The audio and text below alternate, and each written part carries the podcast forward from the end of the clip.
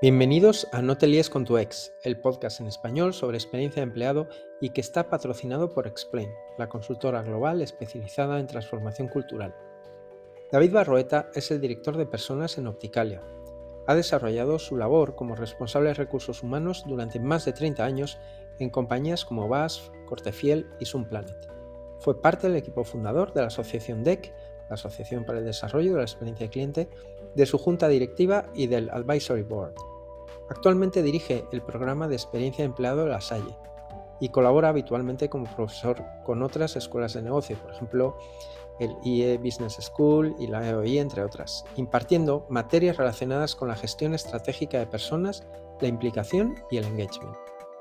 Pero además es coautor del libro Cómo construir la experiencia de empleado, que ha publicado Lead Editorial con el patrocinio de la Asociación DEC y que es imprescindible para cualquiera que esté interesado por esto que llamamos experiencia empleado. En fin, David es un verdadero maestro en experiencia empleado, uno de mis referentes y seguro que si alguno no le conocíais, aún empezaréis a seguir la pista. Bienvenido David, muchas gracias por aceptar nuestra invitación para participar en el podcast. Muchas gracias a ti, Rafa. Oye, tengo mucha curiosidad por saber cuál es el origen de esta revolución que estamos viviendo alrededor de experiencia empleado, si nace desde dentro de recursos humanos, si no, mm, porque mm, yo creo que desde tu perspectiva, que llevas un montón de años trabajando en diferentes áreas de recursos humanos, seguro que lo has vivido en primera persona y seguro que nos puedes iluminar sobre esto. Sí, pues mira, yo la verdad es que esto de experiencia empleado como tal, aunque se hayan hecho otras aproximaciones de otro lado, es algo relativamente novedoso. Yo creo que es novedoso en gran medida porque su origen tiene, eh, lo tiene en, la, en, el modelo de experiencia de, cliente, en la metodología de experiencia de cliente. De hecho, además, eh, tampoco tiene mucho sentido hablar de experiencia de empleado como tal si no, no hacemos referencia a las herramientas, a las prácticas y a las, digamos, la metodología propia de experiencia de cliente. ¿Qué ha pasado? Pues que desde las áreas de gestión de personas incluso desde la propia perspectiva de la gente que está trabajando en experiencia de cliente, pues se ha visto que pues, se podía hacer un modelo, que al final y al cabo lo que estás estudiando es el modelo de relación de las personas con las organizaciones, con lo cual eh, eh, es perfectamente aplicable a, los, a tus propios colaboradores ¿no? y a entender cómo los colaboradores se relacionan con la organización, igual que tú tratas de entender cómo el cliente se relaciona con las marcas y con, con las organizaciones, pues cómo tus colaboradores se relacionan con tu organización, pero eso sí, prestando especial atención al punto de vista particular, al punto de vista subjetivo, ¿no? ¿Qué es, es relevante para el colaborador? Entonces, yo creo que el origen, realmente el origen del, del modelo de experiencia de empleado como tal viene del, del modelo de experiencia de cliente. ¿no? Y, y, quizá también es verdad que hay una necesidad, que, y eso es lo que ha hecho un poco que una, una otra cosa casen, ¿no? Hay una necesidad que lleva, vamos arrastrando hace ya bastante tiempo, que es la necesidad de gestionar, de, de, de generar mucho compromiso, generar más implicación, ¿no? Que pues manejamos unos índices que no son tampoco para tirar cohetes y entonces, eh, bueno, pues es necesario trabajar en esa dirección. Y estamos explorando, eso sí que llevamos muchos años explorando distintas fórmulas que generen ese, ese compromiso y esa vinculación, ¿no? Eh, y luego yo añadiría un tercer factor, y, es la, y ese sí que cada vez me parece más creciente, ¿no? que es la necesidad de que nuestras áreas estén más alineadas o alineadas de otra manera con el negocio, ¿no? que, seamos capaces de movilizar a la organización para en un momento determinado pues empujar determinados proyectos estratégicos o determinados proyectos de transformación. Y tú que lo has vivido desde dentro y además, bueno, por tu compromiso académico, por ser un experto en esto, ¿qué nos puedes decir respecto a esa entrada? ¿Ha sido una entrada pacífica en los departamentos de recursos humanos esta nueva disciplina de experiencia empleado o, se ha vivido como un choque? ¿Cómo, ¿Cómo, lo ves tú? Pues yo creo que estamos todavía un poco eh, observando, ¿no? A ver cómo, cómo va siendo este proceso, pero um, es un arma de doble filo y, y, yo creo que en muchas áreas de recursos humanos se ve así, se ve como un arma de doble filo, se ve como una oportunidad, pero también se ve como una amenaza, en el sentido de que, bueno, llevamos, la gente que está trabajando en la gestión de personas, pues lleva muchos años eh, llevamos muchos años pues construyendo arquitecturas así como muy sólidas o intentando que sean lo más consistentes posible. Y, eh, y, y, claro, ha costado mucho y cuesta mucho además posicionarlas dentro de las organizaciones y de repente nos aparece otra cosa que hasta que no la conoces bien no te das cuenta de que viene a sumar, no viene a desmontar nada de lo que esté bien construido, ¿no? Entonces yo creo que el, punto de inflexión, ese clic, se hace cuando tú te das cuenta que realmente esto viene a enriquecer tu propio modelo de gestión de personas. ¿no? Y, ahí, es donde, ahí es donde se ve más como una, como una oportunidad. Como una amenaza, pues hombre, todo aquel que tiene determinado ámbito de poder y ya tiene las cosas pues, bien organizadas y más o menos bien eh, cogidas por todos los, los cabos, pues siempre le da miedo, ¿no? Decir, decir ahora, ¿y esto qué, qué, va a pasar con esto? ¿Vamos a, a, remover demasiado? Y no, ya digo que no, que yo, yo, por lo menos el modelo no lo veo así. Un modelo que añade, que suma, ¿no? Bueno, y viéndolo así como una oportunidad, entonces la pregunta clave sería cómo se consigue incorporar esa perspectiva de experiencia de empleado. Si, si, te parece bien, podemos hacer un repaso de las principales funciones de recursos humanos y ver cómo, cómo es esa entrada. Por ejemplo, en el momento de la selección, ¿qué aporta esa mirada desde la experiencia de empleado? Pues mira, esto es, esto es, uno de esos casos en los cuales, eh, fíjate el tiempo que llevamos eh, haciendo selección y casi casi ha sido una de las prácticas eh, fundamentales ¿no? de cualquier departamento de recursos humanos. y eso pues, ha permitido que durante muchos años pues, se haya ido enriqueciendo el proceso, se hayan ido añadiendo metodologías nuevas, se haya ido garantizando y asegurando más eh, que las personas que entraban en tu empresa pues también tuviesen las competencias requeridas. Hemos hecho un, y seguimos haciendo un gran esfuerzo por eh, conectar con el mercado de trabajo, ofrecer, haciendo una propuesta de valor además a los futuros candidatos que, pues, que sea atractiva, que conecte también con sus aspiraciones y luego por el otro lado también asegurando que los procesos de onboarding y de, inducción pues, sean procesos que sean lo más satisfactorios posibles. ¿no? Pero todo esto eh, eh, lo hemos construido siempre desde la visión de la organización, es decir, qué necesita la organización hacer para que esto funcione, ¿no? Y, o qué necesita la organización, si, si, quieres que vayamos un poco más lejos. La organización necesita que evaluemos bien, la organización necesita que hagamos esto bien. Claro, lo que lo que añade esta perspectiva es, bueno, y la persona cómo vive todo este proceso, ¿no? Eh, tú individualmente, ¿qué, cuál, es tu, ¿cuál es tu experiencia, valga la redundancia, ¿no? ¿Cómo, ¿Cómo percibes o qué es relevante para ti en todo eso que está pasando? Que ya sabemos que para la organización intenta asegurar lo mejor posible, pues que la incorporación sea lo más ah, exitosa posible, pero tú cómo lo vives. y subjetivamente, ¿qué significa eso? Pues significa que yo intento, que si me está ofreciendo la posibilidad de dar mi mejor versión, eso en primer lugar, ¿no? Es decir, este proceso en el cual yo tengo que, demostrar todas mis capacidades, ¿realmente me está dando la posibilidad de demostrarlas o no? ¿no? Por otro lado, me está eh, tratando como yo me gusta que me traten en otros sitios, es decir, con, con la dignidad y con el, y con el cariño con el que yo me siento tratado en, en, otras partes. Em, es decir, cómo vivo yo en definitiva esa relación. ¿no? Y esto es muy importante porque al final eh, ahí es donde ya se va construyendo ese contrato psicológico del que muchas veces hablamos, es donde ya se va construyendo los pilares del compromiso. Con lo cual, cuidar esa parte no tiene que ver solamente con garantizar que la empresa hace bien sus procesos, sino también cuidar que la persona que lo está viviendo lo viva de la manera más, más satisfactoria. ¿no? Claro, es que cambia por completo la, lógica, ¿no?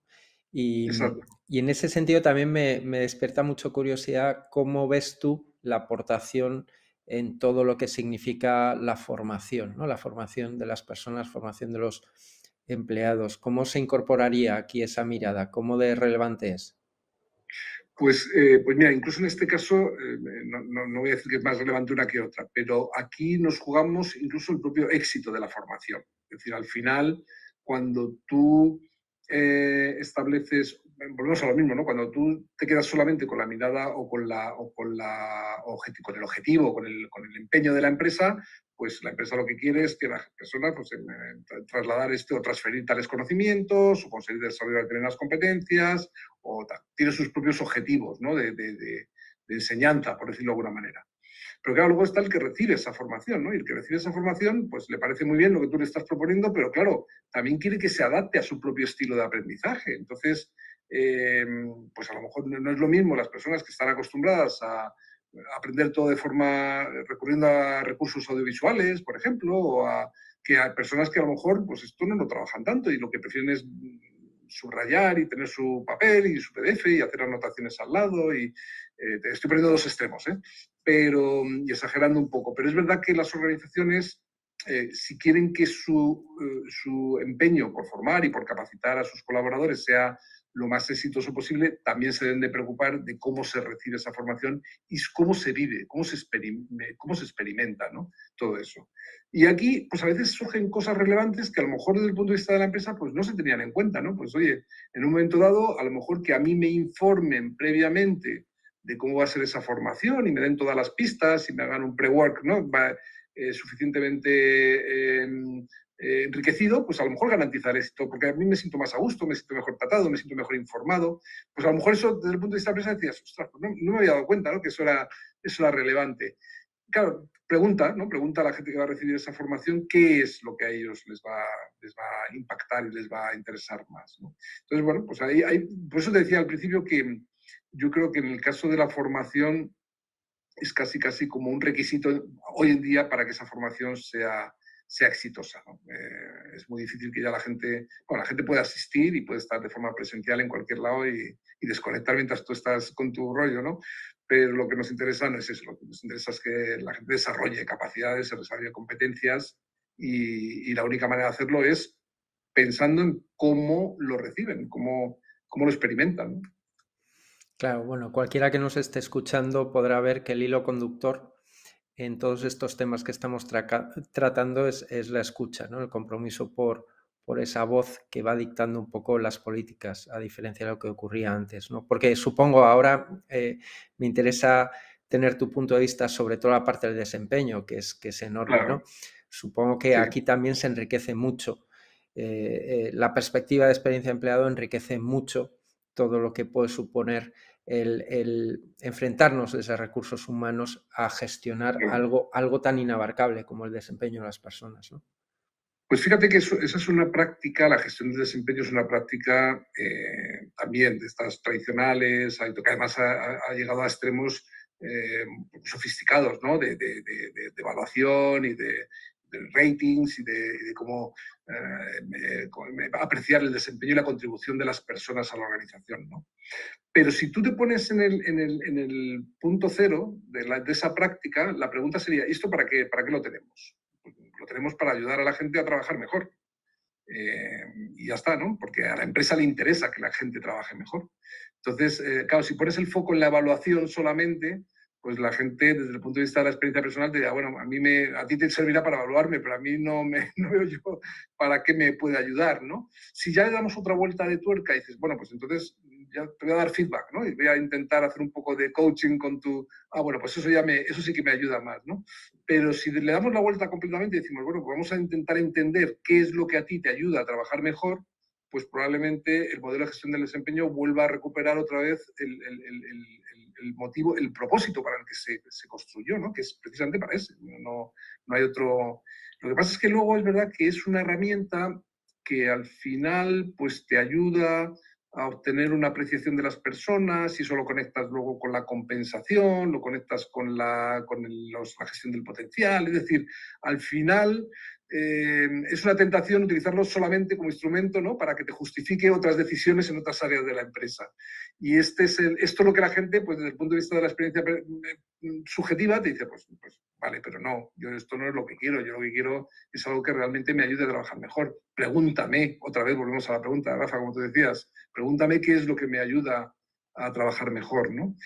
Fíjate que eh, el otro día asistía yo a la presentación del segundo barómetro de experiencia de empleado que, sabéis que el IE y, eh, eh, pues está junto con el, con el Evolución y, y, otra, y algún otro socio están, sacan, sacaron uno en el año 2018, otro ha salido este año, y sistemáticamente la, la, gestión del desempeño aparece como una de las prácticas peor evaluadas. Peor evaluadas o peor percibidas en términos de experiencia. Es decir, la gente lo sigue viviendo como algo, mm, no te diría dramático, pero algo incómodo. Algo incómodo.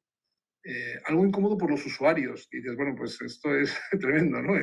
pero tanto por los managers como por los, por, los que lo reciben, los evaluados, ¿no? Los, los que se intenta gestionar su desempeño, con lo cual, bueno, pues ahí, hay, hay, una cuenta pendiente que estoy seguro que si incorporamos esa, esa, perspectiva subjetiva, eh, conseguiremos hacer algo mucho más eh, beneficioso para todos, ¿no? o que sea percibido como algo más beneficioso.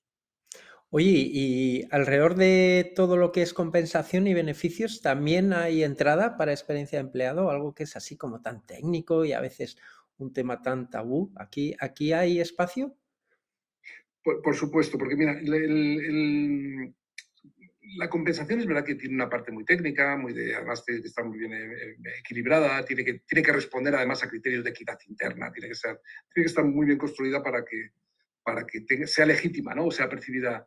Pero tiene una parte súper subjetiva, es decir, en el fondo la compensación, eh, hay una parte objetiva, que es la que tú mides, es la que tú las escalas, todo lo que tú estableces, pero al final el que decide o el que percibe si está bien retribuido, bien compensado o no, es la persona. Y esto es muy, eso es una, es una pura percepción, ¿no? ¿Y por qué lo percibes de una manera o lo percibes de otra? Pues lo percibes en primer lugar comparándote con, con otros, ¿no? y lo percibes también en la medida en que las reglas del juego dentro de la organización pues son claras.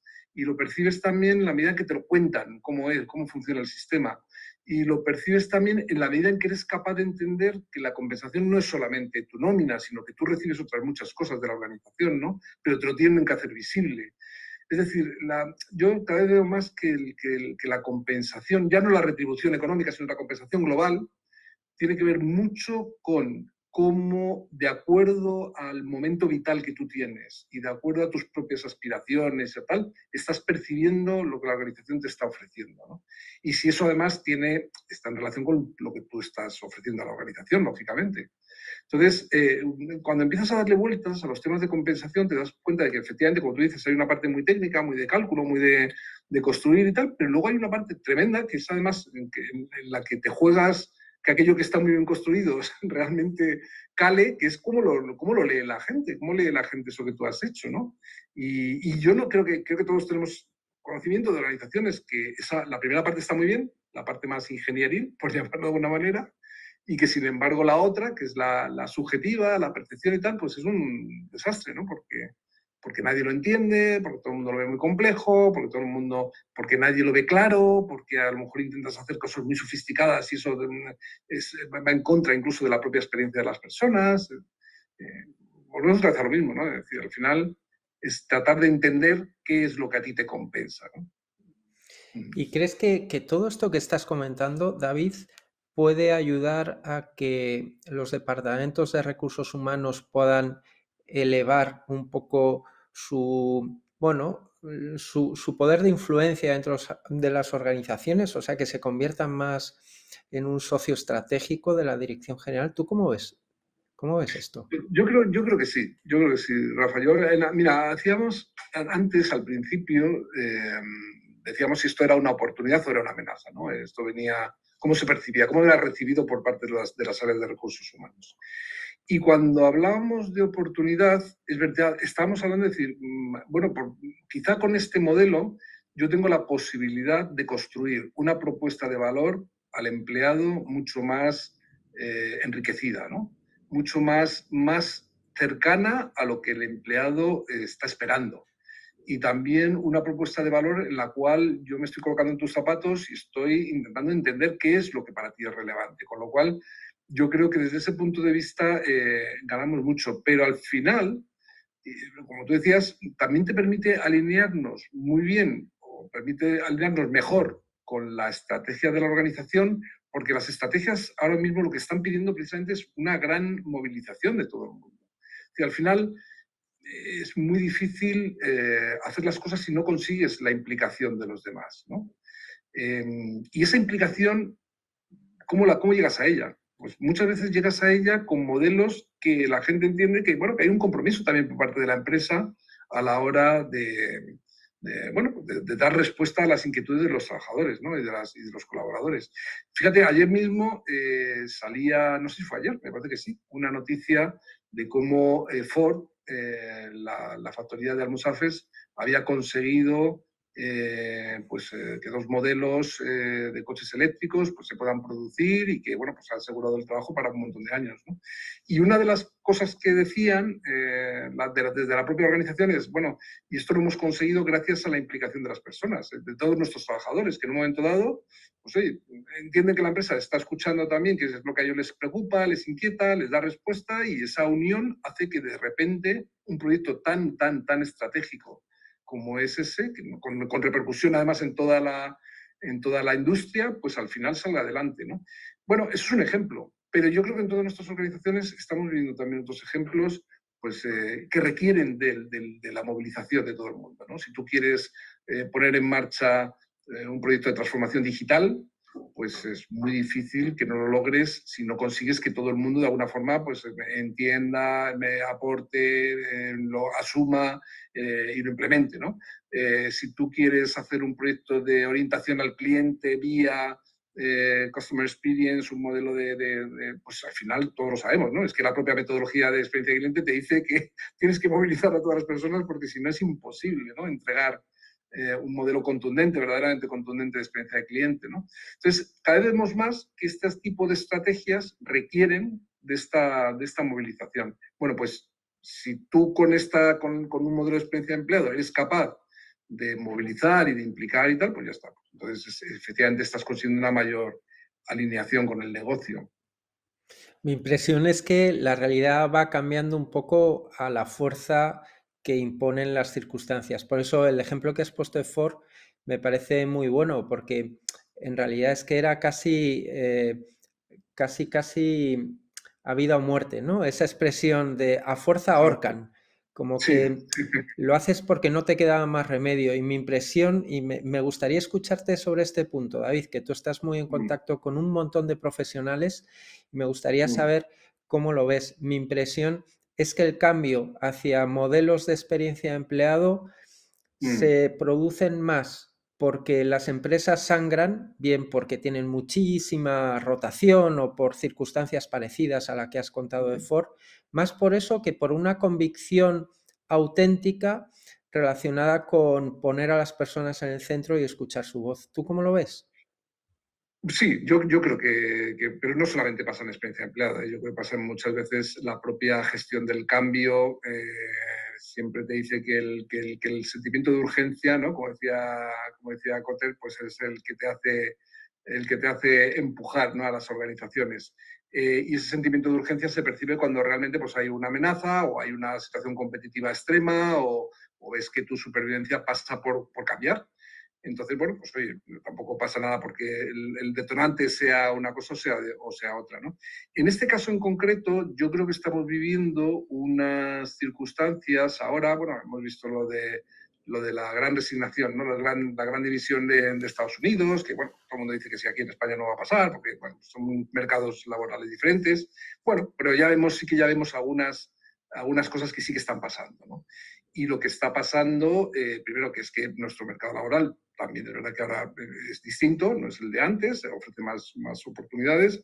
En algunas profesiones está directamente, eh, hay escasez, es decir, no, no hay muchos puestos de trabajo y muchas profesiones que se quedan sin cobertura, lo cual te quiere decir que hay, que hay una necesidad brutal por atraer talento, por competir por ese talento, por cómo lo puedes hacer de forma creíble, cómo lo puedes hacer sin, no, utilizar simplemente un marketing ah, tipo employer branding, pero, pero, pero basado solamente en, marketing. No, tendrás que convencer a todo el mundo de que efectivamente trabajar allí merece la pena, ¿no? Bueno, pues, eh, pues eso te empuja a modificar todo tu, todo tu, eh, tu modelo. Es decir, tú fíjate que antes, por ejemplo, tú decías, bueno, yo puedo decir a la gente que trabajar aquí es la pera, ¿no? Es limonera. Entonces lo, lo, que hago es anunciarlo, lo cuento así con mucha gracia y tal. Y luego ya, cuando estén dentro, pues ya se darán cuenta, ¿no? Ahora tienes páginas eh, de recomendación, pues que no son el TripAdvisor, pero casi, casi eh, a nivel de empleo y, y que ya nada más donde cualquiera dice, vale, vale, me estás contando todo esto, pero yo voy a ver si realmente la gente que está trabajando allí está contenta, no está contenta, lo recomienda o no. ¿no? Con lo cual, eh, bueno, ahí tenemos una primera de, esas urgencias que, bueno, es que si quiero contratar profesionales con los perfiles que ahí me gustan, pues tengo que construir una propuesta de valor creíble y que realmente esté soportada por algo, ¿no? Pero es que luego eh, internamente te ocurre lo mismo, es decir, una vez que los tienes dentro, eh, tienes que conseguir que la gente siga pensando en estar dentro, ¿no? Y, durante muchos años. Y bueno, pues ahí tienes que ser consistente con eso que has prometido desde el principio. Y bueno, pues te obliga también pues a, a, poner en marcha prácticas de este tipo, ¿no? Con lo cual sí que es verdad que Sí que es verdad que la urgencia, en este caso, nos va a empujar un poco en esa dirección, pero, pero bueno, también es verdad que, que no pasa nada porque sea ese motivo, ¿no? Si conseguimos adeptos por otra vía, mejor, pero si es por la vía de la urgencia, pues tampoco pasa nada. si llegamos a un buen fin. Y además yo creo que ese camino luego es de no retorno. Quiero decir que es muy, muy difícil cuando ya has empezado a trabajar bajo esa lógica, dejarlo a un lado porque te vaya bien y ya la gente no se te vaya, ¿no? A mí me gustó mucho una expresión que te escuché una vez decir, aquello de la dificultad que tienen los profesionales de recursos humanos porque llevan puesto el traje de policía, ¿no? Y, y en esa, eh, claro, en esa tensión, cuando de repente te quitas el traje de policía y ves todo lo que provoca la organización, ya es muy difícil volvértelo a poner. Claro, claro, claro. De hecho, yo creo que hay muchas empresas y organizaciones que lo que están tratando es separar de alguna forma las funciones vinculadas más a lo que es eh, pues el día a día del control de vacaciones, de horarios, del régimen interior, ¿no? de alguna forma, eh, separarlo de estas otras cosas pues, que tienen que ver más con, con, con, lanzar propuestas pues, más que enganchen más, más, más, que vinculen más emocionalmente a la gente y tal. Incluso dentro de los propios departamentos de recursos humanos. ¿no? Es muy difícil mantener los dos roles a la vez pero también es verdad que tú incluso el rol más duro, ¿no? El rol más, no más duro, pero sí el más árido, ¿no? El que tiene que ver más con la regulación, con la, con la forma de establecer reglas internas de la organización, etcétera, también lo puedes hacer de una manera que sea mucho más cercana a la experiencia de las, de las personas, ¿no? Más participativa, más cooperativa, más, no sé. Yo creo que hay, hay vías para, para, hacerlo con otro, ¿qué es lo que pretende yo creo un modelo de experiencia de empleado, ¿no? Esa misma gestión que estás haciéndola, incorporar también a la persona y hacerlo de manera más, eh, mirándolo desde los dos lados, los dos ángulos. Bueno, David, estaríamos un montón de tiempo hablando contigo, pero lamentablemente tenemos que ir terminando. Nos gusta cerrar la conversación con una pregunta de si se te ocurre alguien que podría ser inspirador o, igual decirnos algún libro, alguna conferencia. Bueno, en fin, siéntete libre. ¿Qué, te parece inspirador para compartir con quienes nos estén escuchando? Pues mira, a mí me, parece inspirador, por ejemplo, em, bueno, hay una persona que me parece muy inspiradora, que es Jesús Alcoba, eh, que además es la, la, persona que lleva dentro de la asociación DEC eh, todo lo que tiene que ver con el, también con la asociación de experiencia de cliente, todo lo que tiene que ver con la experiencia de empleado, con lo cual, eh, pues a mí, a mí, me sigue inspirando mucho todo lo que escribe y todo lo que dice y, yo también recomiendo que, que, se, que, se, le siga, ¿no? Y luego hay un, eh, me gusta mucho, y ya que he mencionado el barómetro de experiencia de empleado del, del IE y de, y de evolución y tal, pues las personas que están pilotándolo esto, Pilar Rojo, Elena Méndez, yo creo que son personas que, que, que, que, hay que escuchar también porque llevan desde ya unos cuantos años eh, metidas en este tema y haciendo estudios además, eh, como el barómetro de experiencia de empleado, que es, un, que es muy interesante, ¿eh? desde el punto de vista de, además hacer una foto de cómo nuestras empresas pues están, están viendo esto del, del modelo, ¿no? Cómo, cómo, lo perciben y cómo, si se apuntan, se, nos apuntan, si les convence o no, ¿no? Qué bien, pues nada, eh, te agradecemos un montón la doble recomendación y bueno, y te damos las gracias por tu tiempo, por haber aceptado la invitación y esperamos que, sigamos escuchándote. Gracias por la labor que haces de divulgación de experiencia de, empleado, que es impresionante y nada, que gracias de nuevo por haber aceptado estar aquí. Pues Rafa, gracias a ti. La divulgación realmente la estás haciendo tú, que yo creo que este, este medio además tiene una, una gran repercusión. Además, siempre la manera de hacerlo tú, que es de forma muy innovadora y muy, muy original y muy cercana. Y yo, al contrario, te agradezco que, que haya eh, pues espacios como este donde podamos reflexionar juntos ¿no? sobre este tema. Bueno, muchísimas gracias y hasta siempre, David. Gracias a ti.